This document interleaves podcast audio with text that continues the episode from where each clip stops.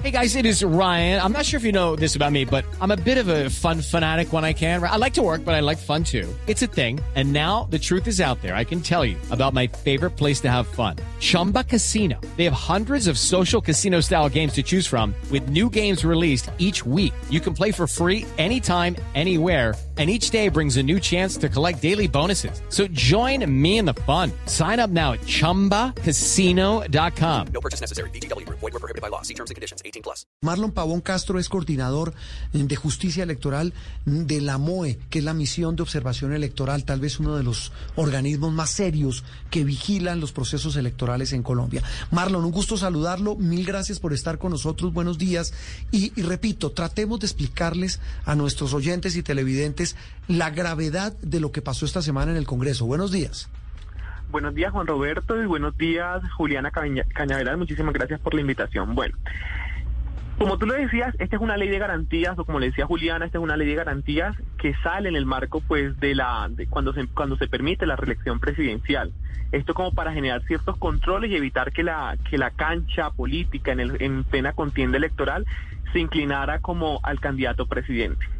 Han salido muchísimas críticas desde que se elimina la reelección presidencial sobre la conveniencia o la inconveniencia de mantener esta ley de garantías, eh, pues ya no existía o ya no existe en Colombia la reelección presidencial. Pero entonces yo creo que aquí es importante tener en cuenta varias cosas.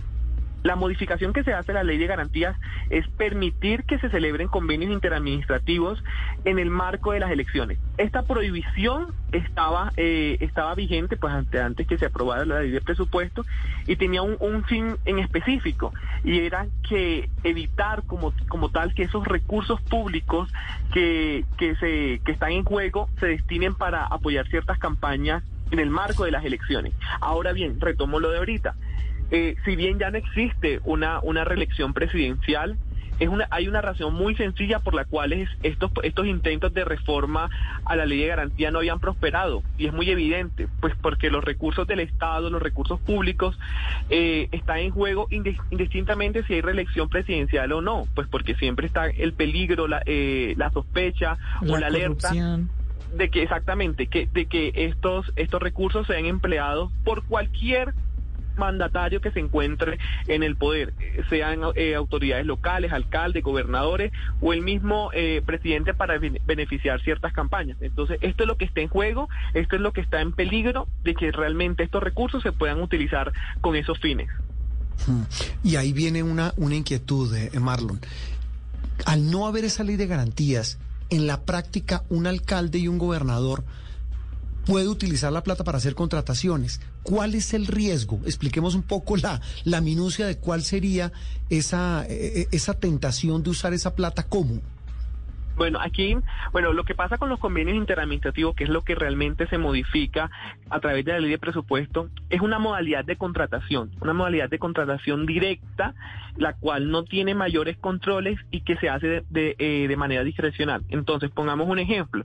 El alcalde de X municipio necesita las, eh, eh, desarrollar o ejecutar uno o buscar algunos recursos para unas vías terciarias. Entonces, yo gestiono con la entidad a nivel nacional, pues que tenga los recursos para hacer celebrar ese convenio interadministrativo. Listo, perfecto. Llegan los recursos a nivel a nivel municipal o el municipio dice yo tengo tanto, con cuánto me apoya la nación y se celebra el convenio interadministrativo.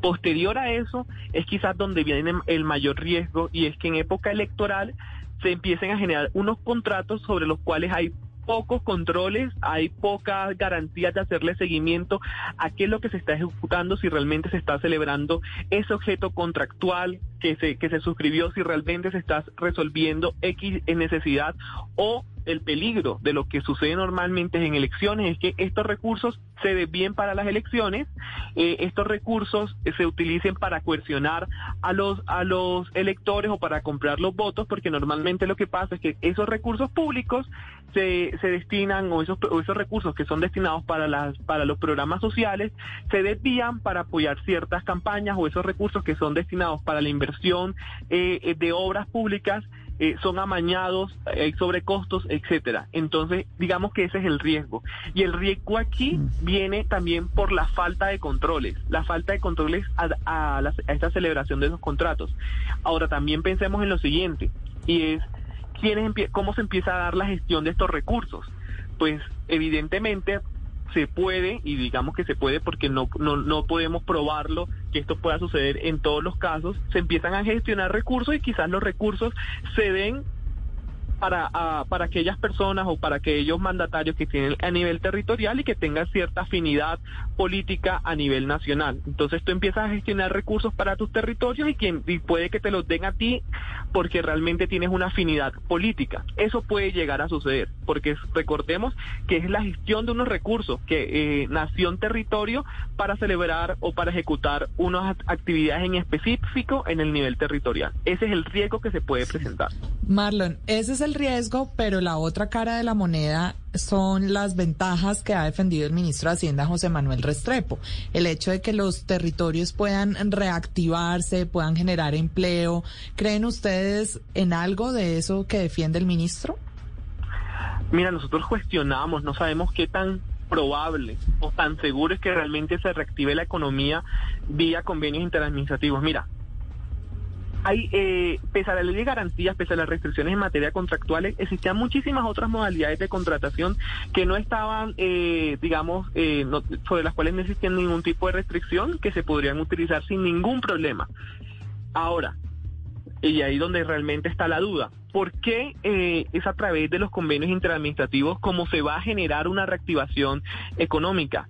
No se dieron los argumentos suficientes por parte del Congreso ni, parte del Congre- eh, ni por parte del gobierno, solamente se hacía mención a lo que tú acabas de señalar, la reactivación económica, pero en ningún momento se, explicó qué sectores realmente se iban a ver beneficiados, eh, por qué era necesario y urgente hacerlo a través, a través de los convenios interadministrativos y no mediante otro tipo eh, de contratación, otro mecanismo de contratación que tiene el Estado. Nunca se explicó la necesidad y la pertinencia. eh, nosotros en algún momento lo que planteamos es, bueno, quizás la propuesta menos perjudicial en estos momentos, si se está hablando de, reactivación económica, es pero siempre y cuando se contaran con algunos elementos de fondo, es poder habilitar los convenios interadministrativos para algunos sectores y de manera temporal. Pero realmente nunca, nunca se justificó, más allá de la frase que todos conocemos y que hemos venido repitiendo, nunca se justificó cómo realmente a través de estos convenios interadministrativos se va a reactivar la economía. Mm, que esa es, esa es la gran discusión. Pues Marlon, muy clarita, muy clarita la explicación. Gracias por ayudarnos a entender este Pero, tema. ¿Qué- Juan Roberto, ¿Qué le falta? no, 20 segundos. A ver. Deme 20 segundos 20. para que Marlon nos diga si esto va a pasar o no el filtro de la Corte Constitucional. Bueno, este es, digamos que otro de los de los problemas que tiene esta ley. Esta ley, eh, la ley de garantías, es una ley que estatutaria que tiene unos procedimientos distintos a los procedimientos de una ley ordinaria. Entonces aquí está el primer problema de constitucionalidad.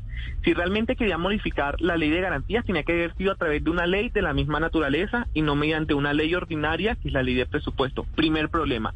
Segundo problema, la Corte Constitucional ha sido muy clara y muy estricta en que no se pueden incluir en las leyes de presupuesto artículos que no tengan nada que ver con ejecución presupuestal, con rentas, etcétera. Y aquí lo que estamos viendo es que se rompe un principio elemental que es el de uni- unidad de materia. Entonces se están incluyendo temas que no tienen nada que ver con presupuesto en una ley de presupuesto. Ese es el, eso, eso es lo que a lo que se va a enfrentar. Pero aquí tenemos dos problemas más adicionales y es el primero.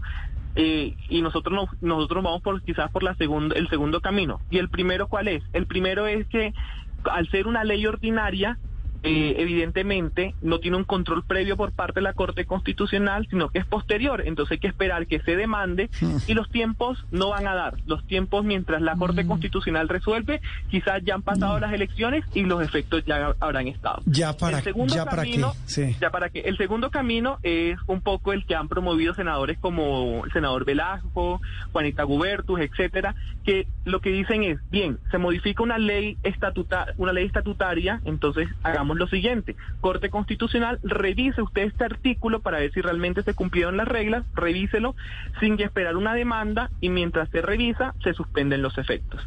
Esta segunda vía es a la que le estamos apostando también desde la MOE para que realmente eh, exista un control previo por parte de la Corte Constitucional y quizás se eviten los, los, los efectos negativos que puede llegar a tener esta modificación. Sí, pero lo, que queda también en, en, en esencia es que tanto para el gobierno con sus argumentos de reactivación como el para el Congreso con lo que vimos esta semana, la presidenta de la Cámara diciéndole Anatolio, vote, vote sí, vote sí. O sea, en medio de ese vergonzoso espectáculo, pues queda claro, repito, que están cavando una fosa del desprestigio que, que pareciera no importarles. Eh, Marlon, un abrazo y gracias. Muchísimas gracias a ustedes y una feliz día. Lucky Land Casino asking people what's the weirdest place you've gotten lucky? Lucky? In line at the deli, I guess? Aha, in my dentist's office. More than once, actually. Do I have to say? Yes, you do. In the car before my kids' PTA meeting. Really? Yes. Excuse me, what's the weirdest place you've gotten lucky? I never win and tell. Well, there you have it. You can get lucky anywhere playing at LuckyLandSlots.com. Play for free right now. Are you feeling lucky? No purchase necessary. Void where prohibited by law. 18 plus. Terms and conditions apply. See website for details.